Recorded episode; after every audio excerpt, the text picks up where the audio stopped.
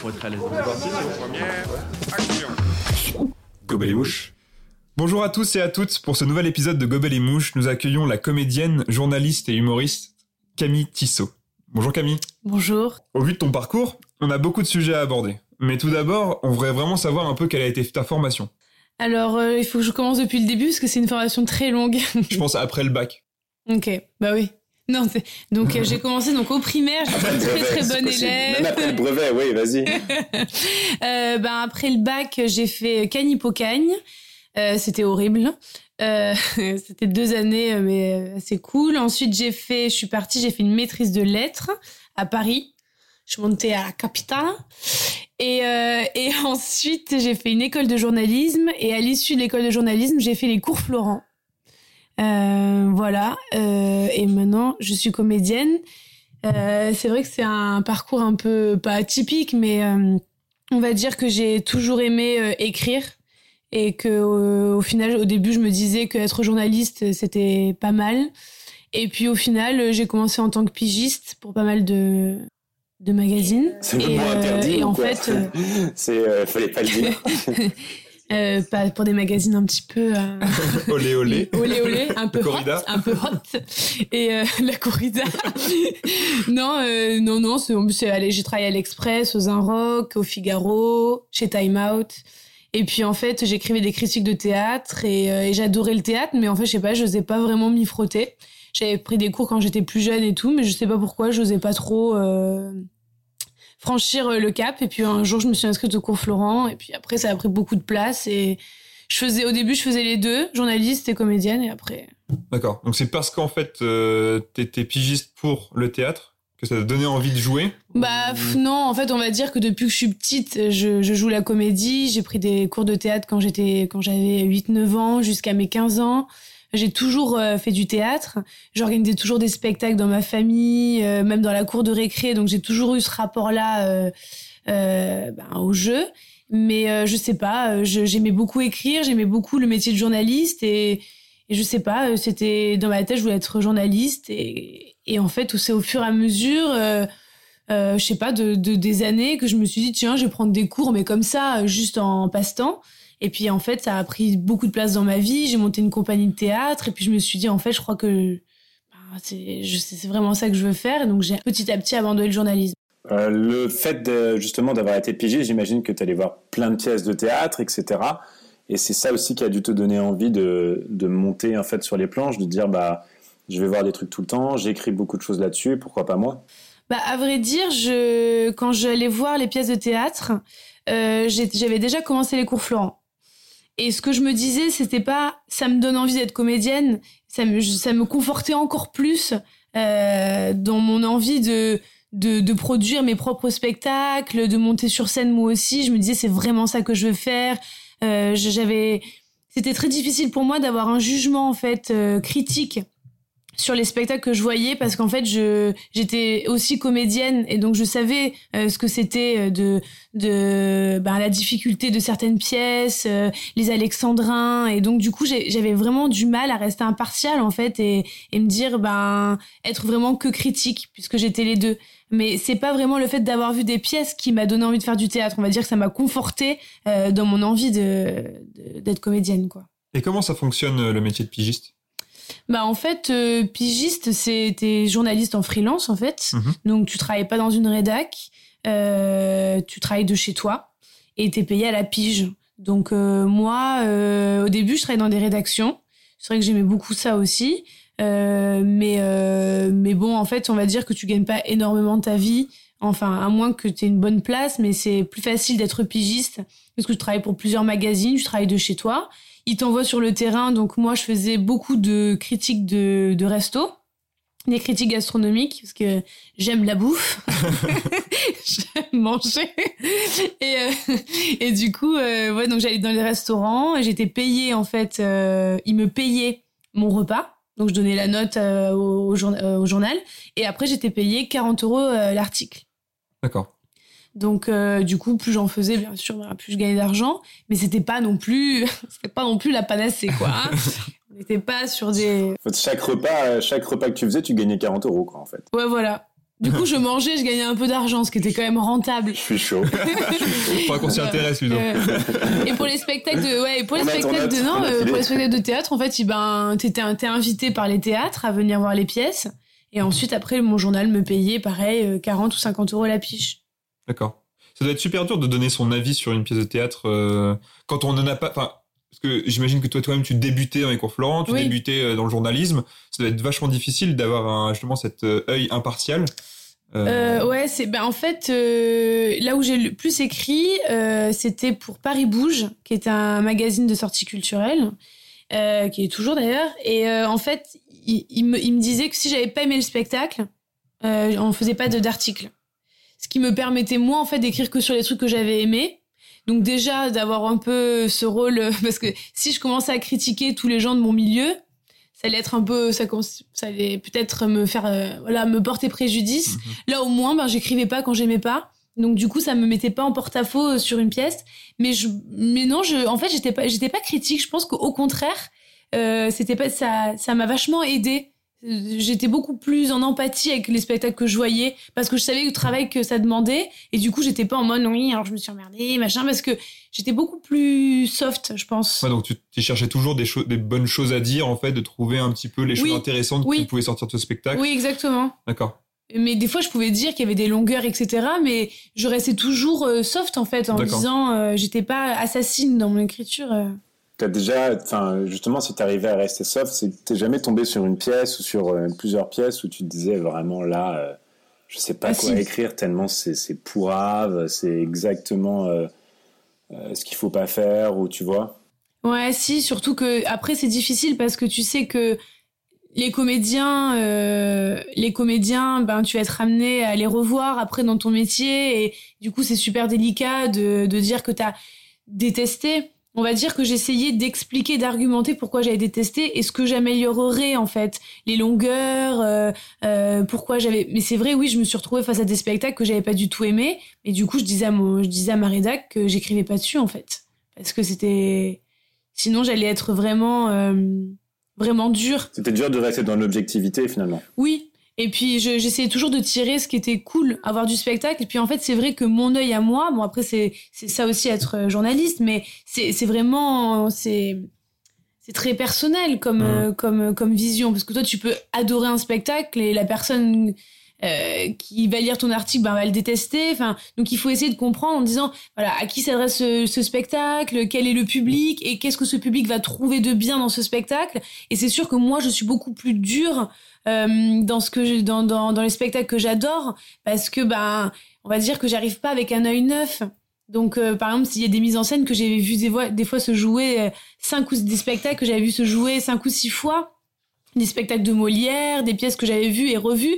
Donc forcément, moi j'arrivais avec un œil beaucoup plus critique que quand je faisais que quand ma mère allait voir le spectacle en me disant bah moi j'ai adoré parce que c'était la première fois que je voyais cette pièce de ma vie. Enfin donc euh, sûrement, c'est super difficile d'être critique parce que même des critiques très connus, parfois, ont des avis complètement opposés. Et c'est ça qu'on on se demande, c'est que s'ils sont critiques, et euh, ça veut dire qu'ils ont une certaine expérience de leur domaine, que ce soit le cinéma, Oui. le théâtre, et on comprend pas parfois comment deux critiques euh, qui ont de l'expérience peuvent écrire des choses complètement différentes. Par exemple, il y a un film qui va sortir, dans Le Monde, le critique aura adoré ce film, Mm. le, le mettra à 5 étoiles, et dans Le Figaro, euh, il aura détesté, et euh, c'est très, c'est très compliqué en fait de, de c'est c'est à ce moment-là de se dire, bah, est-ce que les critiques sont vraiment utiles pour la propre perception de ton, de, de, de l'œuvre, ou est-ce que c'est juste pour avoir une idée de quelqu'un d'autre?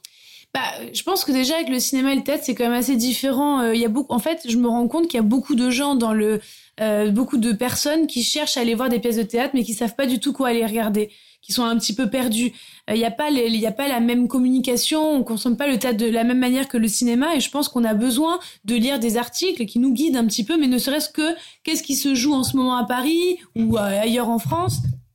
Qu'est-ce qu'il faut aller voir euh, Et donc toi, t'écris aussi un article pour dire bah voilà la pièce que j'ai adorée, euh, je vous invite à y aller, c'est super, etc. Et puis il y a aussi un truc que, que à l'époque on m'avait dit, que mon rédac chef, mon rédac chef m'avait dit et qui m'a vachement aidé, c'est qu'il m'a dit par exemple euh, quand tu fais une critique d'un spectacle, il faut que tu prennes en compte aussi l'aspect financier. Ouais. C'est-à-dire que si un spectacle est extrêmement cher, euh, ben il faut que derrière, enfin il faut qu'il y ait un, un Enfin, je veux dire, il faut, il faut que la, la personne qui, qui, qui dépense autant d'argent s'y retrouve. Donc, il faut que la mise en scène euh, soit aussi à la hauteur euh, de ce qu'ils ont dépensé, euh, C'est une qualité. qui ait quoi. une qualité. Ouais. Et pareil pour pour les restaurants, il me disait par exemple si t'as adoré un resto, mais qu'au final c'est excessivement cher, tu peux pas dire ce resto il est génial parce que tu dois penser aussi aux gens qui Mhm. qui peuvent pas se l'offrir, donc tu dois le mettre en point négatif que c'est cher. Enfin, il y a toujours aussi il faut il faut questionner ben le le le, le prix, euh, le, le la, la mise en scène. euh, Enfin, tu vois, il faut et ça te permet aussi d'équilibrer ton jugement, je trouve. Et puis après, euh, ouais, ouais. Je pense que ça, c'est important de, de, de, de, de le prendre en compte. Et puis après, oui, en effet, il y a des avis qui divergent. Euh, il y a aussi beaucoup d'avis euh, qui, sont, qui sont assez similaires. Euh, et au final, tu vas lire euh, un spectacle, un super spectacle qui se joue, ben, tout le monde va dire c'est un, un super spectacle.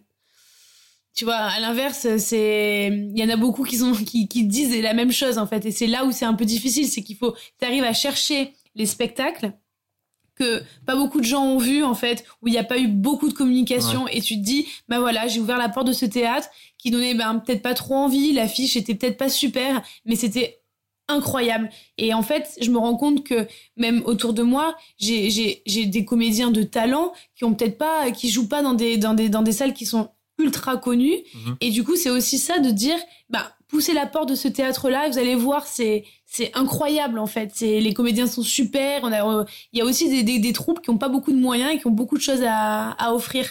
Donc c'est aussi ça, je pense, être euh, une bonne critique. Est-ce que tu as vu un petit peu euh, les nominés pour la cérémonie Molière? Oui. Oui? Je sais pas, est-ce que tu peux nous parler un petit Non, peu? Mais- Je crois qu'il y a Rouge qui est. euh, Ça, c'est celui qui a le plus Ouais, de nominations. Je sais pas si tu peux nous en parler, si tu as vu. Non, euh, je l'ai pas vu. Je l'ai pas vu. Euh, j'ai j'ai quelques amis qui ont été euh, qui ont qui ont été euh, dont le spectacle ont été euh, ont eu des, nominations, mais euh, non, j'avoue que la, plupart des spectacles, si, il y a des spectacles d'humour que j'ai vus. Euh, j'ai vu que dans les humoristes, il y avait euh, Bérangère Krief, il y a Muriel Robin. Il y avait Nora Mzaoui. Nora Mzaoui, oui, je l'ai vu. euh, j'ai vu ben, tous ces spectacles. On va dire, je sais pas si t'as as une pièce en particulier. Non, ou bah, justement, je j'ai pas une grande culture du, du théâtre. Donc, euh, moi, la dernière pièce que j'ai vue, c'était Edmond, Ah euh, oui, qui d'ailleurs avait eu euh, Ouais, énormément de, de prix. Mais euh, c'est pour Ouais. savoir si toi, tu avais peut-être des, des, des conseils sur certaines pièces qui avaient été nominées ou des Ben, avis. euh, Là, euh, le spectacle qui me vient en tête, c'est celui de Nora Mzaoui parce que j'ai vu que donc euh, euh, j'ai vu que son, nouveau spectacle, euh, justement, euh, on parlait de son nouveau spectacle. Moi, j'adore Nora Mzaoui. J'ai vu les, les deux spectacles d'avant. Et c'est toujours marrant parce que quand tu vas voir un humoriste, bon bah il peut traîner son spectacle des années, et puis après tu le vois évoluer. et moi j'aime bien aussi même aller voir des fois le, plusieurs fois le même spectacle parce que euh, le même spectacle, eh ben, ils l'ont vachement rodé au, au, au fil des années et c'est pas du tout la même chose. Et je trouve c'est hyper intéressant d'aller voir aussi euh, l'évolution. Ben moi je pense à celui-ci, à celui de Bérangère Krief. Euh, euh, que j'ai beaucoup aimé et après euh, je c'est pas que je les ai pas vus en fait c'est que je j'ai pas euh, vu tout euh, tous les nommés cette année en fait Mhm. Après le théâtre, euh, t'es parti sur euh, plutôt un format euh, d'actrice cinéma, enfin d'actrice série en tout cas. Ouais, bah en fait non, j'ai en fait je pense que moi j'ai eu un rapport, j'ai un, certain rapport à l'écriture, j'aime beaucoup écrire et et donc du coup j'écrivais des critiques, je me sentais bien dans ce dans cette dans dans, ce truc là et puis en fait après j'ai fait les cours Florent, j'ai monté une compagnie de théâtre avec donc des copains des cours Florent qui s'appelait les Shoots. Euh, on a monté euh, donc la compagnie s'appelait les Shoots et le spectacle pareil, c'était une une comédie de boulevard euh, des années 70 de Barillet et Grédy. D'ailleurs, Barillet qui est, qui est, qui est mort euh, cette année. Et c'était, euh, c'était, euh, on a, on a, on a pris, repris ce spectacle, on l'a joué à Avignon, on a fait un été à Avignon avec, à guichet fermé. C'était vraiment une expérience vraiment incroyable. Bon, sauf que j'avais la jambe cassée, donc c'était moins, moins marrant. mais, mais j'ai quand même joué. Et puis ensuite, après avoir fait cette troupe, ben parallèlement à ça, j'ai j'avais écrit en fait un, un seul en scène. Euh, en coup avec une euh, avec une metteuse en scène qui s'appelle Stéphanie Bataille qui dirige à Paris le théâtre Antoine et qui est aussi comédienne euh, euh, voilà et en fait euh, j'avais des cours de one man show et j'avais euh, présenté un personnage j'avais écrit avec elle un spectacle et j'avais écrit les, les dix premières minutes. Parce qu'en fait, ça fonctionne comme ça. Au début, un one man, t'écris les cinq premières minutes, puis les dix, et puis tu les joues sur des scènes ouvertes, et puis après, tu, tu, tu, tu écris de plus en plus, et ça fait un spectacle, mais ça part toujours un peu d'une petite base. Et, euh, et du coup, j'avais écrit le, euh, un spectacle sur une femme, en fait, que son mec avait euh, quitté, et qui pensait que son mec allait revenir lui faire une surprise. Donc une, une érotomane qui vivait complètement dans, dans le mensonge et dans le déni et, euh, et j'avais écrit ce, ce, spectacle et en fait, je j'ai pas eu le, j'ai pas eu le cran de, de le jouer sur scène. J'avais ma troupe, je jouais du, je jouais du théâtre, euh, voilà. Je, j'enfilais un costume et je, j'investissais un personnage. Mais arriver sur scène et, et faire euh, parler, euh, je sais pas. L'exercice du one man était pour moi, je sais pas, c'était un peu, j'étais pas trop, j'étais pas prête. Et j'ai un copain qui m'a dit mais pourquoi tu balances pas euh, tu balances pas ces ton pourquoi t'en fais pas des vidéos de ton spectacle et tu le mets sur YouTube juste pour voir un peu ce que les gens en pensent. Puis en fait j'ai fait ça et j'ai pris un pote réel, on était deux, on a tout fait ensemble et euh, et en fait euh, je l'ai mis sur YouTube. Donc euh, c'est comme ça que que Nana la série donc s'est créée, a commencé. Et et puis après grâce à ça j'ai eu pas mal d'articles euh, dans la presse, euh, des confrères aussi qui ont écrit euh, pour moi. Et puis, et puis aussi, j'ai eu pas mal d'articles dans la presse féminine. Et j'ai eu un article dans Elle. Et en fait, à cette époque, Christelle Graillot, qui est la, qui était à l'époque la chasseuse de tête, donc des talents de Canal+, a lu l'article dans le L et m'a m'a fait venir à Canal. Et en fait, elle a découvert dans mon parcours que j'étais journaliste. Donc elle m'a dit mais pourquoi tu n'es pas euh, chroniqueuse ou humoriste? Parce qu'en fait ça fait le pont entre euh, le théâtre et le journalisme. Et du coup j'étais pas j'avais jamais vraiment pensé, j'avais jamais je m'étais jamais posé vraiment la question. Et donc j'ai passé pas mal de casting à Canal. Euh, pas mal pas mal. Donc du coup, il me demandait de trouver des chroniques. Après, j'ai passé le casting de Miss Météo, qui était vraiment de voilà, des castings de comédiennes. Et ensuite, une fois que tu passes les castings, t'es dans la base de données de Canal tu fais partie de leur, leur base de données. Et du coup, bah, chaque année, ils regardent dans la base, et chaque année, ils me rappelaient, mais bon, ils n'avaient pas forcément d'émission euh, dans laquelle me mettre. Et, euh, et puis un jour, bah, on m'a appelé et on m'a dit, ben voilà, une nouvelle émission commence à la place du grand journal. Euh, on aimerait que tu défendes la chronique que tu nous as, que avais créée. et donc, tu commences dans, dans une semaine.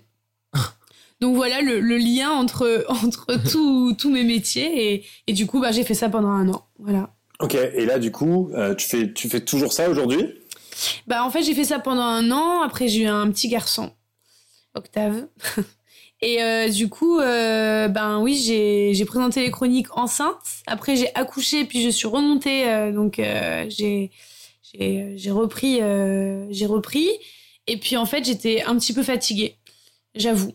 Voilà, une grossesse ça fatigue, l'arrivée d'un enfant aussi, ça perturbe aussi beaucoup la vie. Euh, j'étais fatiguée, je me sentais moins disponible en fait, je sentais que j'avais besoin de faire une pause.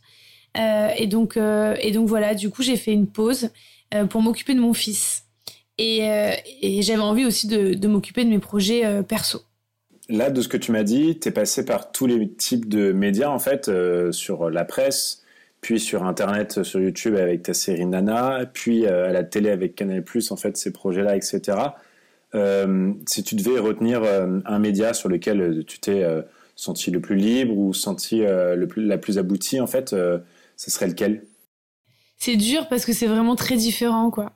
La presse, j'ai adoré écrire, voir mon article, signer un article, le voir sur papier aussi. Il y a quelque chose de, je sais pas, de satisfaisant, il y a une fierté aussi, euh, et puis au final tu tu te tu te t'exposes pas parce que t'es juste derrière un nom en fait. Euh, la télé t'es très exposé. En plus c'était Canal Plus donc euh, je sais honnêtement je sais pas YouTube c'est différent parce que je, je peux pas parler de ça comme oui c'est un c'est pas un média enfin on va dire que ça m'a plus servi. YouTube c'est pas un média? Hmm? YouTube c'est pas un média pour toi? Si, parce que c'est un, un mode de diffusion, mais on va dire que c'est plus un support en fait. C'est-à-dire que tu fais une vidéo, euh, tu la fous sur, euh, sur Internet, bon bah tu la mets sur YouTube, Euh, mais ça a pas vraiment de. Pour moi, un média, c'est c'est ça a une. Si tu veux un média, par exemple, quand tu parles de Canal+, ça a une identité. YouTube, il y a un, y a de tout sur YouTube, donc. euh, pour moi, c'est juste un média au sens de la définition, c'est-à-dire ça te sert en fait de, de, de mettre ta vidéo en ligne, mais ça ne m'a pas. C'est plus un moyen de communication. C'est un qu'un- moyen, ouais. C'est, c'est, c'est- c'est- voilà. Par rapport à ça, je trouve que si tu fais le parallèle à la télévision et que tu compares YouTube à la télé, finalement sur YouTube, tu as aujourd'hui euh, plein de chaînes aussi, euh, on appelle ça des chaînes de YouTubeurs, de YouTubeuses de, de food, de, de sport, de musique, de, etc. Et du coup, au final, les gens peuvent aussi un peu zapper Mhm. entre ça, comme tu zapperais à la télé. Et euh, quand tu regardes les chiffres qui sont sur YouTube et la télé qui commence à, enfin, qui commence depuis quelques années à avoir vraiment peur de ce média, tu penses qu'il faut toujours pas considérer YouTube comme un, comme un, ouais, comme un moyen, comme un moyen de diffusion, un média à part entière et plus juste comme une plateforme, parce que c'est vrai qu'on met un peu de tout, mais en même temps, euh, c'est peut-être ça aussi le nouveau, la nouvelle forme de média, c'est qu'il y a plus de contenu, un peu plus de, de n'importe quoi, on va dire, et aussi euh, des contenus de qualité qu'essaient de faire euh, certains youtubeurs et, et comme euh, beaucoup de séries comme la tienne, euh, comme euh, euh, Mm. des séries, euh, il y a Bloqué qui était passé sur Oui. Canal et qui était passé sur. euh, C'est toi qui crées ton propre média à travers ce moyen de communication qui est YouTube.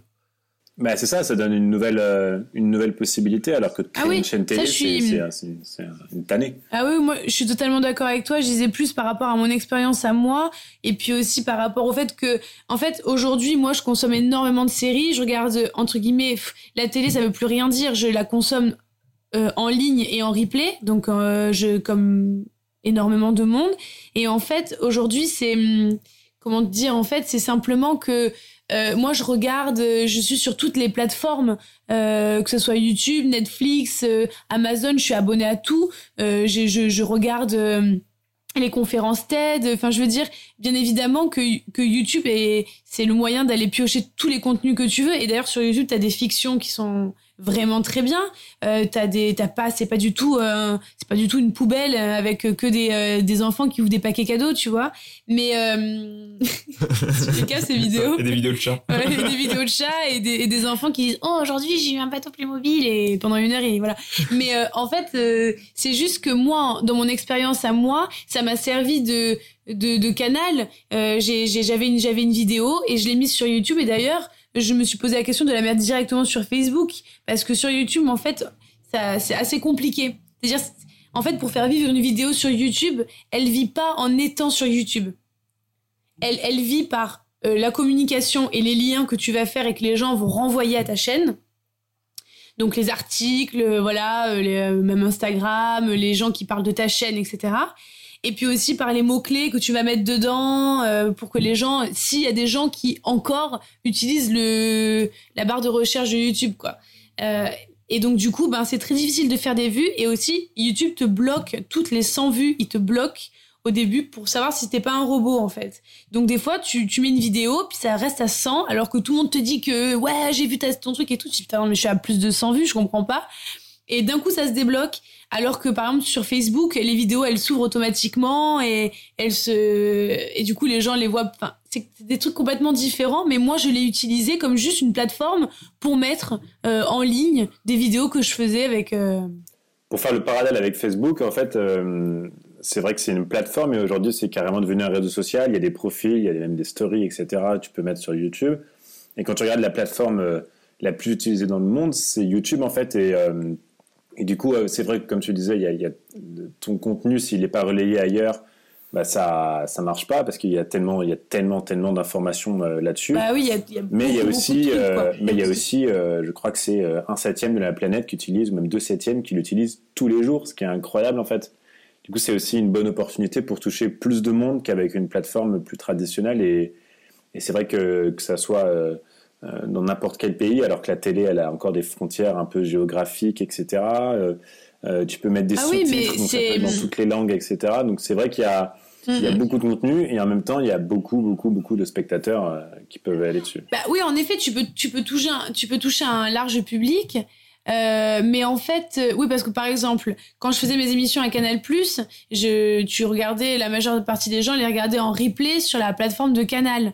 Sauf qu'il y a plein de gens aux États-Unis, etc. La plateforme, elle n'était pas, elle était pas accessible. Il y avait pas les sous-titres, etc. Donc, en effet, c'est limité, la, c'est limité au territoire français.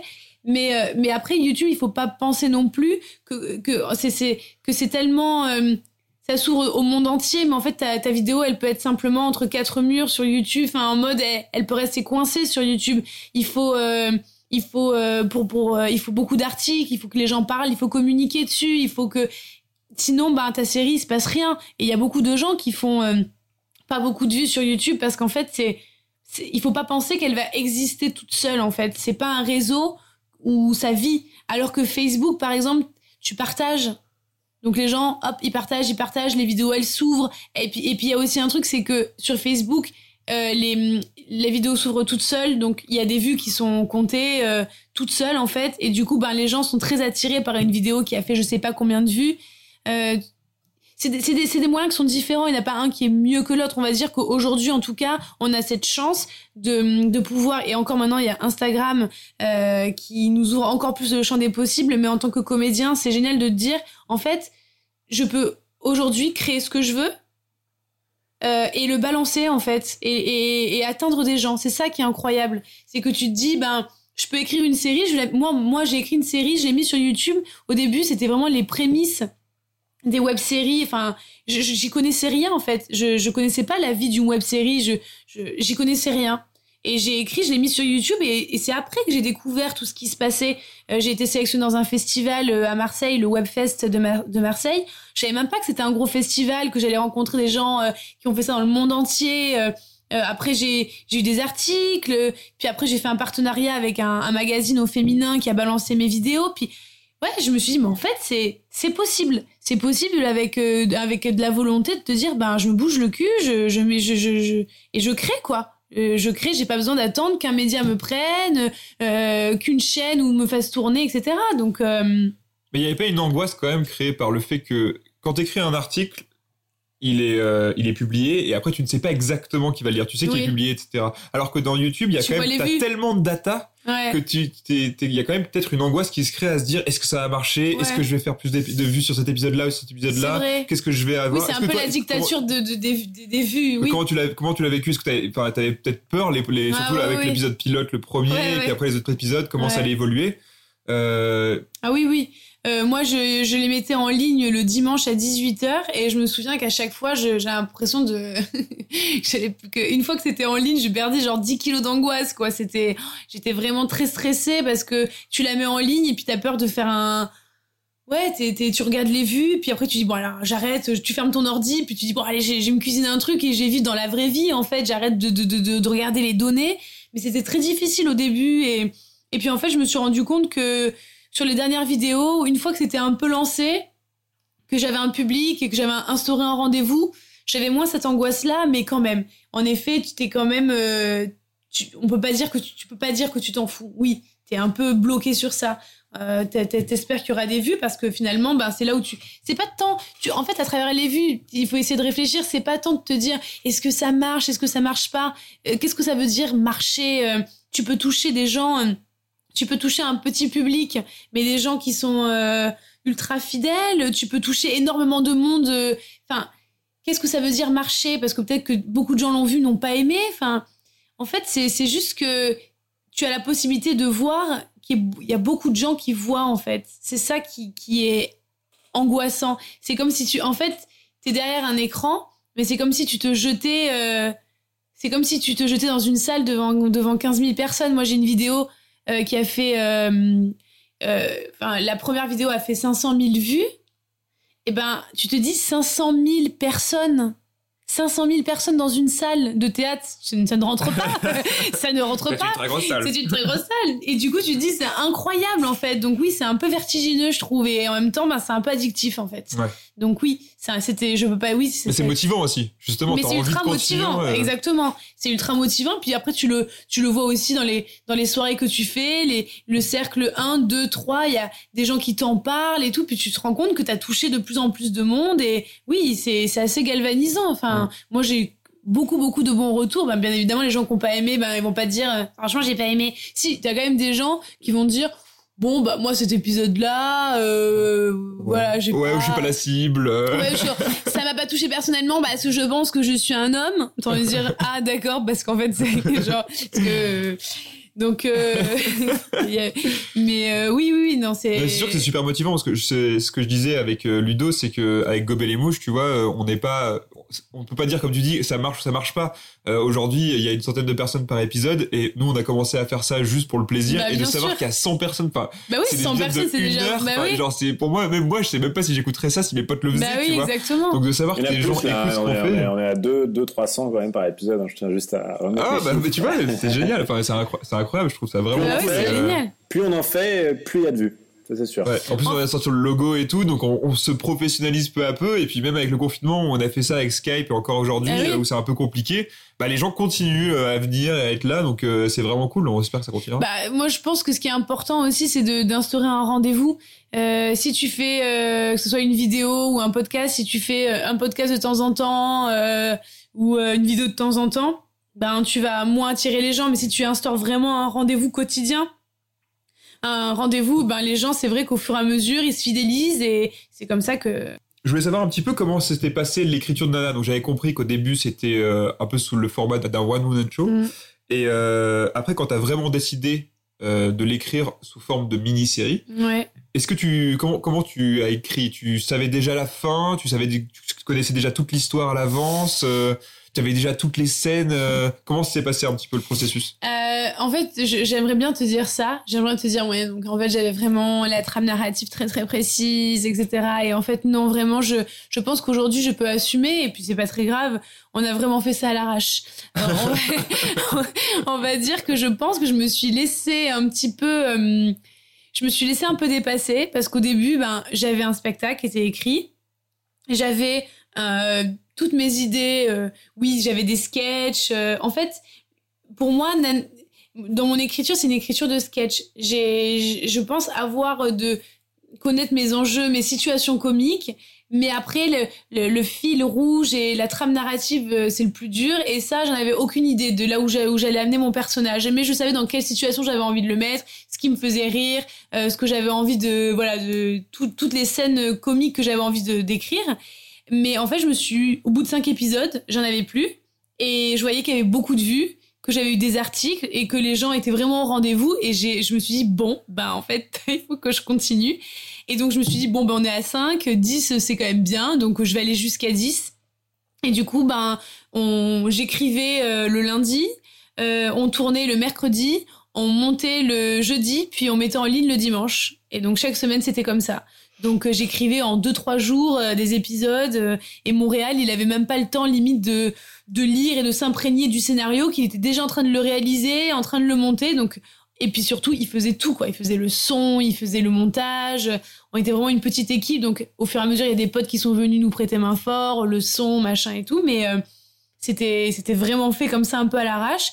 Et, euh, et donc, ouais, donc c'était pas, c'était pas ultra préparé. Je savais même pas quelle fin je- j'envisageais. J'avais vaguement l'idée, mais je savais que c'était, ce que j'avais envie de décrire, c'était cette histoire d'amour euh, complètement atypique, cette femme, en fait, qui, qui fantasme sa vie, euh, qui pense que son ex va revenir lui faire une surprise. C'est un personnage qui est ultra dramatique et en même temps qui est, qui est tellement délirant qu'il en, il en devient drôle. Euh, mais je savais que de toute façon, son mec n'allait pas revenir parce qu'en fait, l'histoire d'amour, c'était, c'est le prétexte à, à sa folie. Donc ça, je savais que la fin allait être, euh, allait être une fin comme ça, mais je savais pas du tout ce que j'allais écrire, quoi. Donc euh, ça s'est un peu fait comme ça, un peu dans l'urgence. Et donc la fin est une fin à la fois ouverte Mm. et euh, on, on a un peu envie d'attendre une saison 2. Mm. Euh, ça fait quand même peut-être maintenant deux ans que le dernier épisode est sorti, non? Alors, ça, ça, malheureusement, c'est là où je me dis que j'ai- pris vraiment un gros coup de vieux, mais ça fait. Après, bon, t'as eu un enfant, t'as été Ouais, chez Canal+, donc Ouais. il y a- il y, a eu beaucoup de choses qui sont Bah. passées, mais justement, est-ce qu'aujourd'hui, tu travailles sur une saison 2 Est-ce que ça va être autre chose Euh, Ben, en fait, euh, c'était il y a 5 ans. Et Nana. Euh, et en fait, euh, oui, tout de suite après, je me suis dit, bien évidemment, j'enchaîne sur une saison 2. Mais j'ai eu euh, ma compagnie de théâtre, on a joué au théâtre, Ensuite, j'ai eu aussi un accident, donc j'ai un accident de la route, donc j'ai été assez handicapée pendant une année. Et puis après, j'ai été chroniqueuse et après j'ai eu un enfant et en fait j'avais dans l'idée euh, j'avais plein d'idées j'avais j'avais commencé à écrire mais j'avais rangé ça dans un coin de ma tête et je m'étais dit je m'y mettrai plus tard. Et euh, et ensuite euh, j'ai j'ai eu une période où j'ai qui était un peu plus creuse juste avant d'avoir un enfant. Et je me suis dit tiens je vais je vais reprendre ma saison 2 je vais m'y mettre à fond. J'ai eu envie d'avoir une co-auteure avec moi parce que je trouvais qu'écrire seul c'était c'était c'était hyper stressant. Et puis aussi moi j'écris je suis toute seule chez moi. Des fois je me dis ah j'ai écrit ça euh, euh, ça me fait marrer parce qu'il y a que moi que ça fait marrer. J'avais envie de faire un ping pong j'avais envie de d'écrire à plusieurs. Et donc j'ai demandé à une donc à une amie à moi qui s'appelle Lison Daniel. Et donc pendant pendant plusieurs mois on a écrit ça toutes les deux donc la saison 2 de Nana. Donc voilà, on s'entendait très bien dans l'écriture. Lison, voilà, on se retrouvait dans, dans l'humour, mais elle venait muscler le scénario, elle venait m'apporter de la rigueur parce que moi je partais un peu dans tous les sens, donc on a on avait euh, un bon un bon rythme. On a écrit toute la saison 2 et puis après j'étais pris chez Canal en fait. Et du coup ben j'ai vraiment plus du tout le temps de la vendre, d'en faire quelque chose, je je j'ai laissé un petit peu de côté. Et là maintenant ben que j'ai arrêté Canal+, ben c'était un peu mon mon objectif et du coup, maintenant, ben, je l'ai repris, l'écriture. Je me suis remise dedans. J'ai trouvé une boîte de production à Montpellier, qui s'appelle Chuck Prod. Euh, voilà, et on s'entend très très bien. Et en fait, je travaille, euh, je travaille donc avec eux sur donc une nouvelle saison. Mais au fur et à mesure de l'écriture, euh, on va dire que je me suis complètement détachée en fait de Nana et je ne pourrais plus appeler ça une saison 2. Mais on va dire que j'ai garder ce personnage que je trouve intéressant, mais je l'ai transposé dans une autre réalité, dans une autre histoire. Mais j'ai toujours gardé ce personnage que j'adore jouer, en fait. Euh, un personnage euh, qui se fait des films, qui est névrosé, euh, qui, qui, vit en fait à travers des scénarios qu'elle s'invente, qui est rempli de névrose et d'angoisse, d'angoisse vraiment dramatique. Euh, la peur de mourir, la peur du viol, la peur de, du cambriolage, une fille qui est sclérosée dans sa vie, qui, qui a du mal à laisser rentrer quelqu'un en fait. Et, euh, et donc du coup j'ai repris ce personnage. Qui sera toujours incarné par Juliette. Donc c'est toujours Juliette incarnée par moi. Oui. Oui.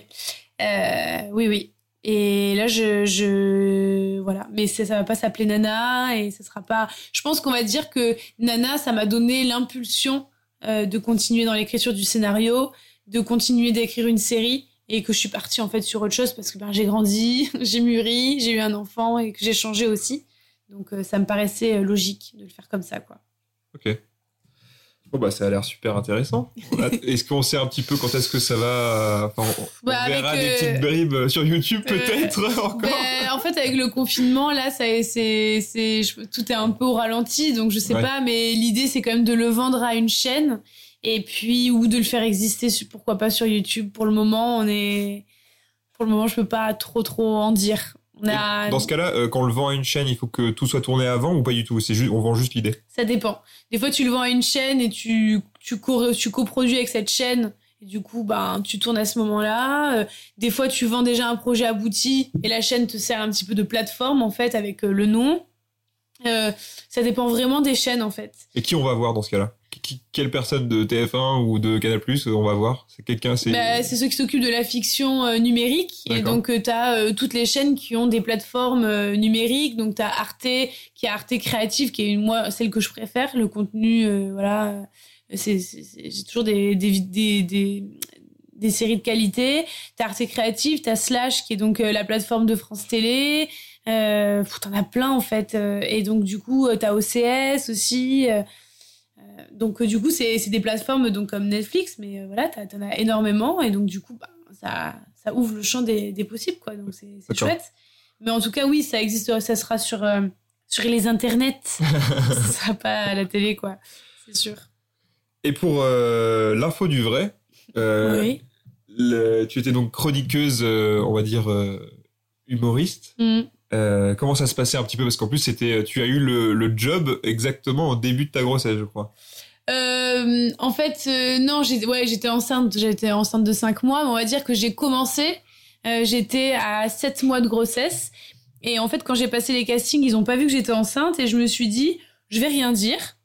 Et s'ils me posent la question, je vais dire, bah oui, je suis enceinte. Mais s'ils me la posent pas, bah, je le dirai pas. Et puis, euh, quand j'ai été prise, bah, je leur ai dit, bah, je suis super contente, mais voilà, je vais juste vous dire que je suis enceinte de 7 mois et demi.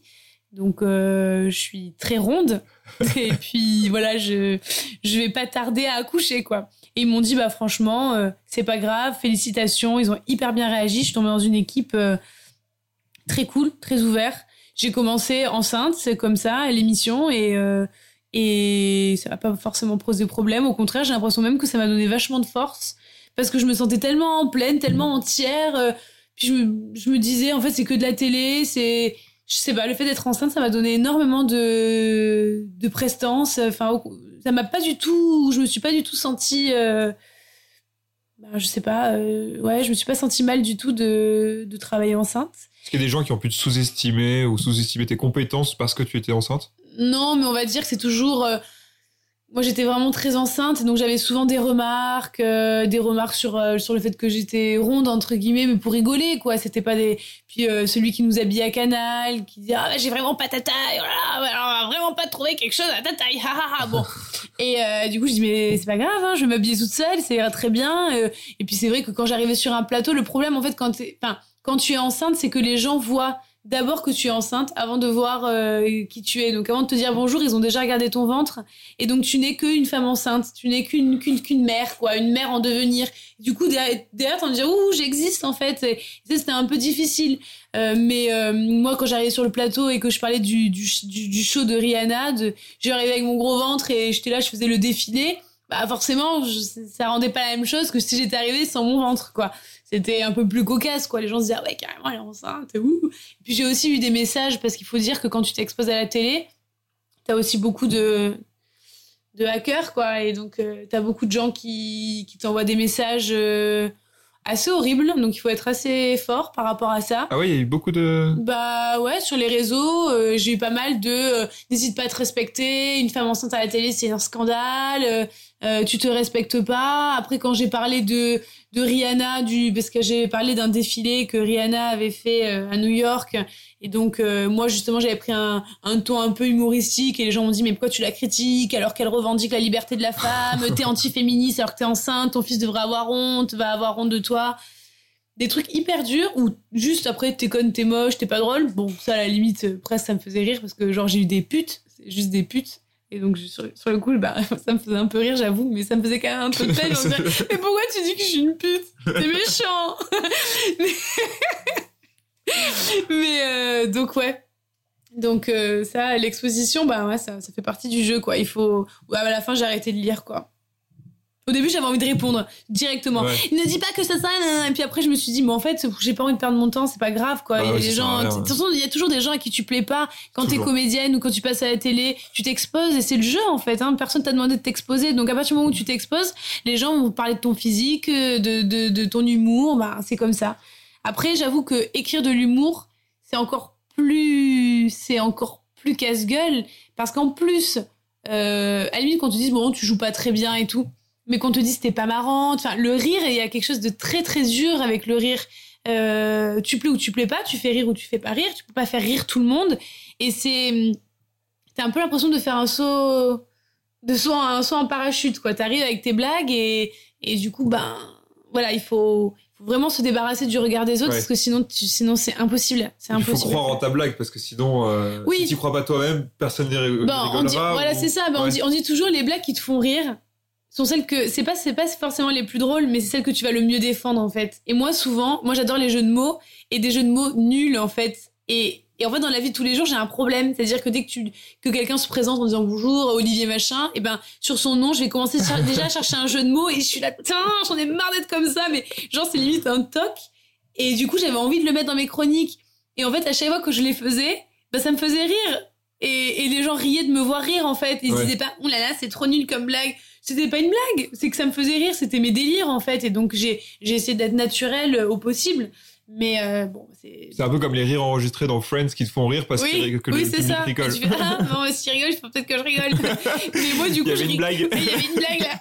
Mais moi, j'avoue que je rigolais de mes propres. Par exemple, j'avais écrit un truc sur Manuel Valls, et donc il est, donc il est avec une femme, une, une, une espagnole qui s'appelle Susana, euh, je sais même plus son nom. Et j'avais dit, ouh, Susana de Modesque. J'arriverais même pas à le refaire tellement le truc est tiré. Enfin, J'avais dit qu'elle était arrivée vers nous, qu'elle avait dit, ouh, Susana de vous déranger. Et genre, tout le monde était là en mode, hein, quoi, ça veut rien. en fait. Et moi, j'arrêtais pas de rigoler de mes blagues parce que je disais, en fait, c'est impossible. Enfin, mes jeux de mots sont dans ma tête, en fait, faut pas que je les dise, genre. et je sais pas, donc ça me faisait rire et je pense que c'est les meilleurs moments, en fait, quand tu rigoles de toi, je crois. Ouais, de toute façon, au final, c'est tellement subjectif, tu feras forcément rire des gens et, Bah oui. et c'est ceux-là qui se manifesteront pas forcément, c'est les autres qui vont revenir et vers toi, hein, donc c'était pas drôle et tout. Euh, bah, si si t'adores ça, je pense que tu dois être fan de. euh, comment il s'appelait les, les- Stéphane de Grotte. Ah oui. Ouais, Ah, lui, c'est le maître de ça, un peu, non Des jeux de mots, il faisait un truc sur le supplément Ouais. avec. euh, je regardais, et c'était exactement le même jeu de mots que tu Ah oui. fait avec. euh, avec la fan de Manuel ouais. c'est pareil et c'est en fait c'est drôle et en même temps pas quand c'est bien fait Oui, tu dis, putain, le mec est brillant, Euh, enfin, c'est ouf, quoi, ouais. faut, faut- et il essaie parfois des moments de 2-3 secondes pour qu'on comprenne euh, le Oui. truc tellement c'était euh, bien cherché et bien trouvé. Ouais, quoi. ouais, et puis surtout qu'il il faisait d'un jeu de mots, des fois il en faisait une énorme digression, ça allait très très loin, et ça c'était c'était assez brillant dans l'écriture. Ouais, je sais pas combien de temps il mettait pour euh, écrire ses chroniques, mais à mon avis, ça devait être. Ou alors, après, au bout d'un moment, je pense que t'as l'esprit. Ouais, euh, bah après c'est vrai qu'en fait plus t'écris, plus t'écris, plus tu vas vite. Euh, moi au début je faisais deux semaines, deux chroniques par semaine, et donc tout le monde disait ah ça va deux chroniques, mais en fait ça me prenait toute ma semaine. Parce qu'il fallait aussi dans ma chronique j'avais aussi des montages photos. Et puis il faut trouver le sujet. Des fois t'es là j'ai pas de sujet. Et moi je me souviens du- d'une nuit où je vivais chez ma cousine, euh, j'avais mon, gros ventre euh, et j'étais, euh, je faisais une insomnie, je trouvais pas mon sujet. Et je l'ai réveillé à 7 heures du matin. J'étais là, j'ai pas de, j'ai pas de sujet pour demain. On était là, demain? Et du coup tu dis putain demain je suis à la télé. Et du coup t'as envie de dire je suis malade, je viens pas. Enfin dis mais en fait j'ai plus 15 ans, enfin il faut que tu ailles meuf. Et et du coup, je me souviens, j'avais mis mon ordinateur sur mon ventre de femme enceinte. Ma cousine, elle était en face de moi et elle me coachait pour euh, était, allez, vas-y, ça c'est marrant, vas-y, écris ça. Parce que t'as des moments où, ben, c'est un peu, c'est un peu dur, t'as pas, t'as pas d'inspiration. Et en fait, il faut, il faut vraiment, il faut, il y a, il y a des méthodes après. Après, tu développes des méthodes d'écriture et l'inspiration, tu, elle, elle vient pas comme un, elle te tombe pas dessus comme, comme, ah, bah, d'un coup, j'ai l'inspiration. Ouais, comme la Oui, foi. comme la foi, j'allais dire comme l'amour en mode ah ben ah, je suis tombée. euh. Mais en fait c'est ça se travaille et on dit toujours moi en tout cas chacun a ses méthodes mais moi ma méthode pour euh, pour euh, pour y arriver aussi quand j'avais pas d'inspiration c'était de me mettre à l'écriture. J'écrivais même des trucs de merde en fait. Et le fait d'écrire là ton cerveau il se réactive et le d'écrire tu rebondis tu rebondis. Ou je le disais je le lisais à des gens dans dans mon entourage euh, mon mari ma, ma famille. Et et puis je, je testais discrètement des, des des trucs sur eux sans leur dire alors attendez je vais vous dire une bonne blague parce que sinon les gens seront là oh non là tu t'es dégoûté mais Ouais, où il se force à rire, quoi. ils se font rire en mode oh ouais c'est mignon c'est mignon. Et, euh, et donc du coup euh, donc du coup c'est comme ça que que ben j'arrivais à, à me sortir euh, de, de ça quoi de, de retrouver l'inspiration et, et donc ouais après tu développes des méthodes d'écriture quoi. Euh, moi, c'était euh, pour faire une transversale sur euh, un peu tout ton parcours, etc. transverse transverse. C'est ça, non? On peut dire ce mot, non? Oui oui bien sûr bien sûr je t'ai dit juste transverse Ludo transverse. Transverse Ok. Ok, bah, c'est transverse. Euh, Allez, transverse. une transverse sur un peu tous les métiers sur lesquels tu es passé et toutes les expériences, en tout cas, que tu as pu vivre. Euh, Aujourd'hui, la, Longue laquelle, laquelle tu retiens comme la plus. euh, euh, celle qui t'a instruit le plus de choses, celle qui t'a apporté euh, le plus de connaissances, ou celle qui t'a permis au contraire, euh, qui était la, la plus dure et qui t'a forgé et qui t'a forcé un peu, comme tu disais, à, à écrire euh, régulièrement, à, à stresser, à passer des nuits un peu plus difficiles, etc. C'est le média de la Alors- télé, c'est plus celui de d'avant d'écrire des critiques, etc. Alors je vois Ludo, Ludo que tu es euh, tu as envie à chaque fois de que je trouve une Qu'est-ce que qu'est-ce que tu préfères entre ça et ça? Est-ce que toi- est-ce que tu étais du genre à dire à quelqu'un est-ce que tu préfères ta maman ou ton papa? Bah, en non, mais si, savoir si un Non, mais si. Non, mais en fait, je répondrai une question, à une réponse qui est peut-être chiante. Bah non, mais en alors fait, du coup, mais quand j'ai fait, quand j'ai, quand même. bon bah voilà. Allez, bisous, merci à tous en tout cas. Salut. Allez, les toutes. C'était gober les mouches. Euh, non, en fait, euh, en fait, c'est juste que quand j'ai, je- au début, je, je, je, je t'aurais dit l'expérience qui m'a le plus enrichi, qui m'a, qui m'a le plus apporté, euh, c'était le théâtre.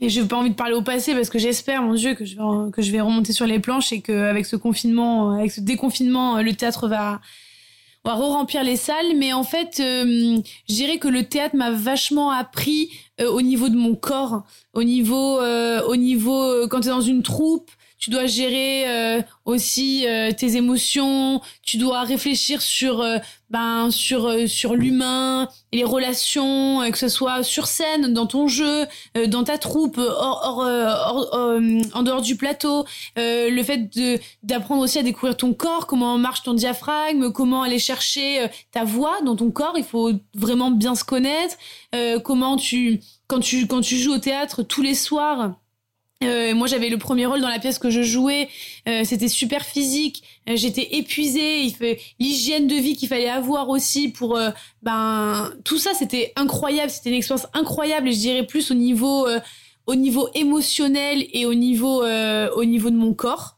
Et, et la télévision ben m'a fait découvrir un un, un autre aspect, c'est-à-dire bon bien sûr ce stress, mais ce stress il est le même quand tu es derrière un rideau et que tu dois franchir, euh, euh, que tu dois monter sur un plateau ou tu arrives sur un plateau télé, c'est la même adrénaline, elle est tellement insupportable cette adrénaline que tu te dis et pourquoi je fais ce métier en fait? Pourquoi je m'inflige ça? Parce que je- j'entends mon cœur qui bat dans mes amygdales en fait, j'ai envie de mourir. Et mais en fait une fois que tu que tu y es, tu te déploies et tu te dis putain c'était tellement génial que c'est comme une drogue en fait, je je veux y remonter. Mais la télé, ça m'a ça m'a appris la rigueur au niveau de l'écriture. C'est-à-dire que quand tu écris un article, derrière, t'es derrière un ordinateur, t'as pas ce stress-là. Quand t'écris une chronique et que tu dois la présenter euh, et que t'as pas d'inspiration et tout, là, ça m'a appris, je dirais plus au niveau intellectuel. C'est-à-dire comment mon, mon, mon cerveau fonctionne, qu'est-ce qui me fait rire, comment je dois chercher les émotions, comment...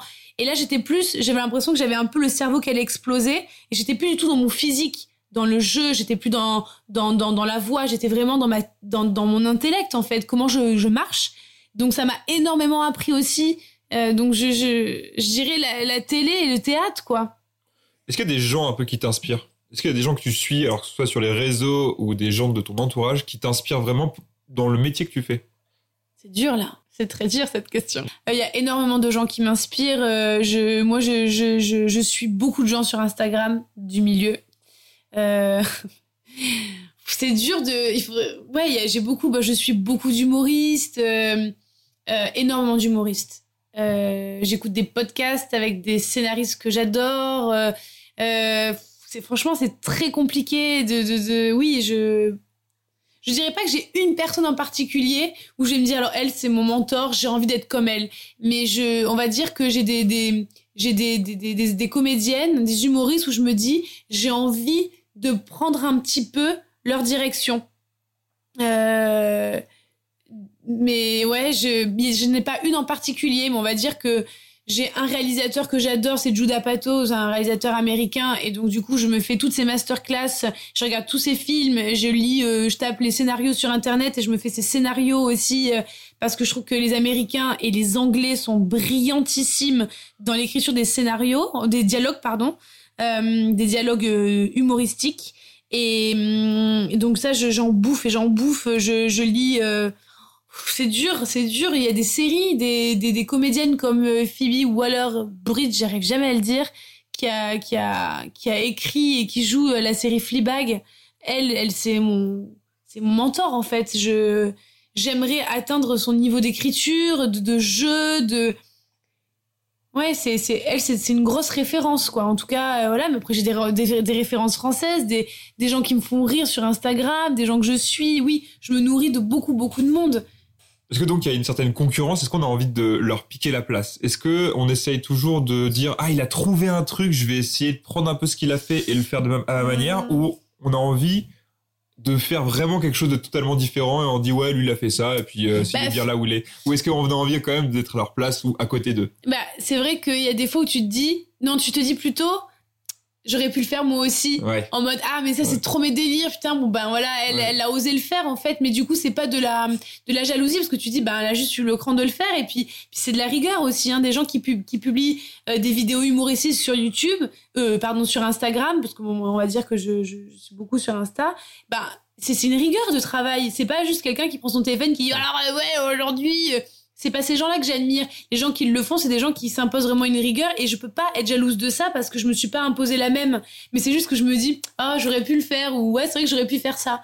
Euh, mais non, je, je ressens pas énormément cette jalousie. Je, je suis plus envieuse des fois de quand je vois des copains qui sont sur les planches et je me dis, oh, là, j'ai envie d'y être. Mais euh, non, je pense qu'on a tous chacun quelque chose de, de très particulier et qu'on qu'il Il y a de faut la place qu'on- pour tout le et Il y a monde. la place pour tout le monde. Moi, j'ai une dernière question à te poser de Camille. Pourquoi tu écris? Bonjour, alors euh, aujourd'hui j'ai mon rapport. Pourquoi j'écris? C'est une très bonne un question. jour une vie Un jour, une vie, une psychanalyse. euh... bah, je sais pas, j'ai demandé à mon psy, puis je reviens vers toi. Euh, non, euh, pourquoi j'écris? En fait, j'ai toujours écrit. Euh, j'ai toujours écrit, mais vraiment très petite. Quand j'étais au collège, j'écrivais des, des histoires que je distribuais en classe. Genre, j'avais écrit euh, des histoires et en fait, à la fin, les gens me mettaient leur avis et j'écrivais l'épisode d'après en fonction de leur euh, demande. Donc, j'avais écrit une série genre sur euh, des amours de, de au lycée. J'avais écrit aussi une BD sur une carotte, donc euh, genre un truc, mais genre un truc un peu loufoque sur l'histoire d'une carotte et tout. Bon. Et donc ça, j'écrivais, je le distribuais en classe. Après, j'ai écrit des romans, j'en ai écrit quatre, dont un qui était en cours de publication quand j'avais 15 ans et demi. Et en fait, je passais tout mon temps à écrire et il y avait un moment où j'avais l'impression que j'avais trop de choses à raconter, que, que limite c'était beaucoup plus intéressant, euh, que mon imaginaire était plus intéressant que ma vie en fait. J'avais l'impression que c'était beaucoup mieux les histoires d'amour que j'écrivais que celles que je vivais ou que ça me permettait de voyager, de partir, de m'évader. Et je sentais que j'avais cette, cette force en moi. Et j'adorais faire ça. Puis après, en, grandissant, j'ai, j'ai, je l'ai perdu ce rapport à l'écriture. Au début, c'était plus une nécessité, comme quelque chose qu'il fallait que j'accouche sur papier, qu'il fallait que ça existe sur, un- sur papier. Et puis après, c'est plus devenu un travail. Je me mettais à la table et je me disais, allez, aujourd'hui, j'écris. Donc du coup, après, il y a eu le journalisme et là, c'était un rapport différent à l'écriture. Et là, avec le scénario, je retrouve un petit peu ce truc-là de je, je me mets au travail et, et je, je laisse parcourir mon, mon imaginaire, mais j'ai plus du tout.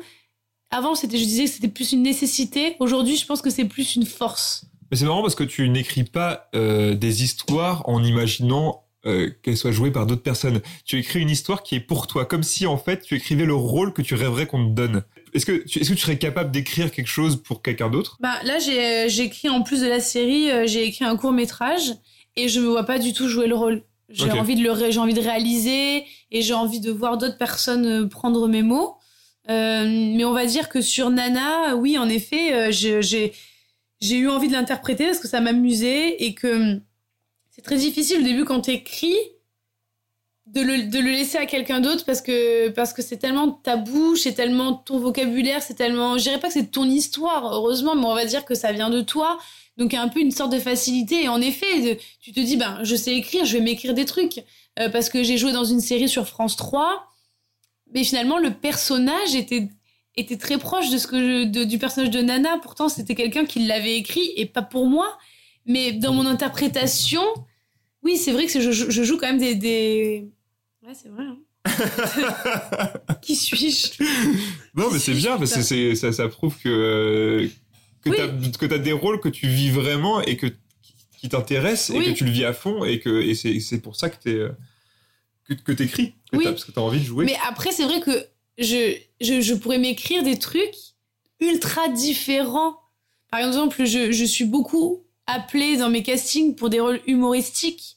Euh, ma chronique, Nana, euh, le- la série sur, sur France 2, donc Back to Corsica, dans laquelle j'ai joué. Euh, c'est des, des personnages humoristiques. Et moi, je, je- j'ai trop envie de jouer quelque chose de beaucoup plus sérieux, de dramatique. Donc pourquoi je me suis pas écrit un truc dramatique? Je sais pas. Peut-être pas, aujourd'hui Ouais, Peut-être, euh, pas dans- aujourd'hui, dans- dans 10 ans. euh, peut-être dans 10 ans, ouais, je sais pas, on verra. Euh, si, moi j'ai une dernière question. Quel serait le métier de tes rêves? Quel serait le rôle euh, ou euh, ouais le Qu'est-ce le- que tu veux faire tous les jours, tous les matins, tout le temps? La Tu dirais, situation idéale. Ouais, tu dirais je rêverais être ça et vivre de ça. Tu devais avoir un truc. Moi, je euh, voudrais faire de la scène. Ok. crois. Je, euh, je- Tu je voudrais mourir sur scène Ouais, je voudrais, je voudrais mourir sur scène. Sympa, merci. Hmm, Mais euh, ouais, en fait, je, je crois que j'ai- j'aurais envie de, de faire euh, un seul en scène. Je crois que j'aurais envie de monter sur scène pour défendre mes écrits, mais là, de les faire vraiment pas derrière une caméra. Je pense que je préfère l'adrénaline de la scène et du jeu euh, que le cinéma. Et... Ouais, je crois que c'est ce que je... je- Aujourd'hui, je te dis ça. Peut-être que dans un mois, je te dirai autre chose, mais aujourd'hui, c'est vraiment ce que j'ai envie. Je pense que j'ai envie de monter sur scène et d'avoir des réactions en direct et d'avoir ce genre, genre- et, et- et bien sûr de réussir mais réussir ça veut dire quoi? Moi j'ai envie de vivre de ça en fait pour moi ça serait déjà une grosse réussite Bon, On te le souhaite. Bah merci beaucoup en tout cas Camille. Euh, allez merci à vous les euh, garçons Allez sur YouTube, regardez euh, la série Nana, la première saison. ça date un peu mais bon Euh, Il y a aussi Back to Corsica. Euh, c'est sur France 3, je crois. Ah ouais euh, non c'est sur euh, sur France Télé sur la Télé. plateforme euh, de slash slash TV Et puis il y a aussi toutes ces chroniques euh, sur l'info du vrai. Et, euh, Bon, en tout cas, merci beaucoup. Et euh, Bah, merci. bonne chance pour, euh, pour la suite. Et on Bah, espère merci te voir sur les planches Merci très bientôt. beaucoup, Camille. ouais Merci j'espère aussi Yes. Merci, Merci Camille, beaucoup. salut. Allez. Merci à longue, tous. longue vie à gober les mouches Oui, on espère. Bisous. Au revoir à tous. Merci beaucoup. allez bisous Gober les mouches.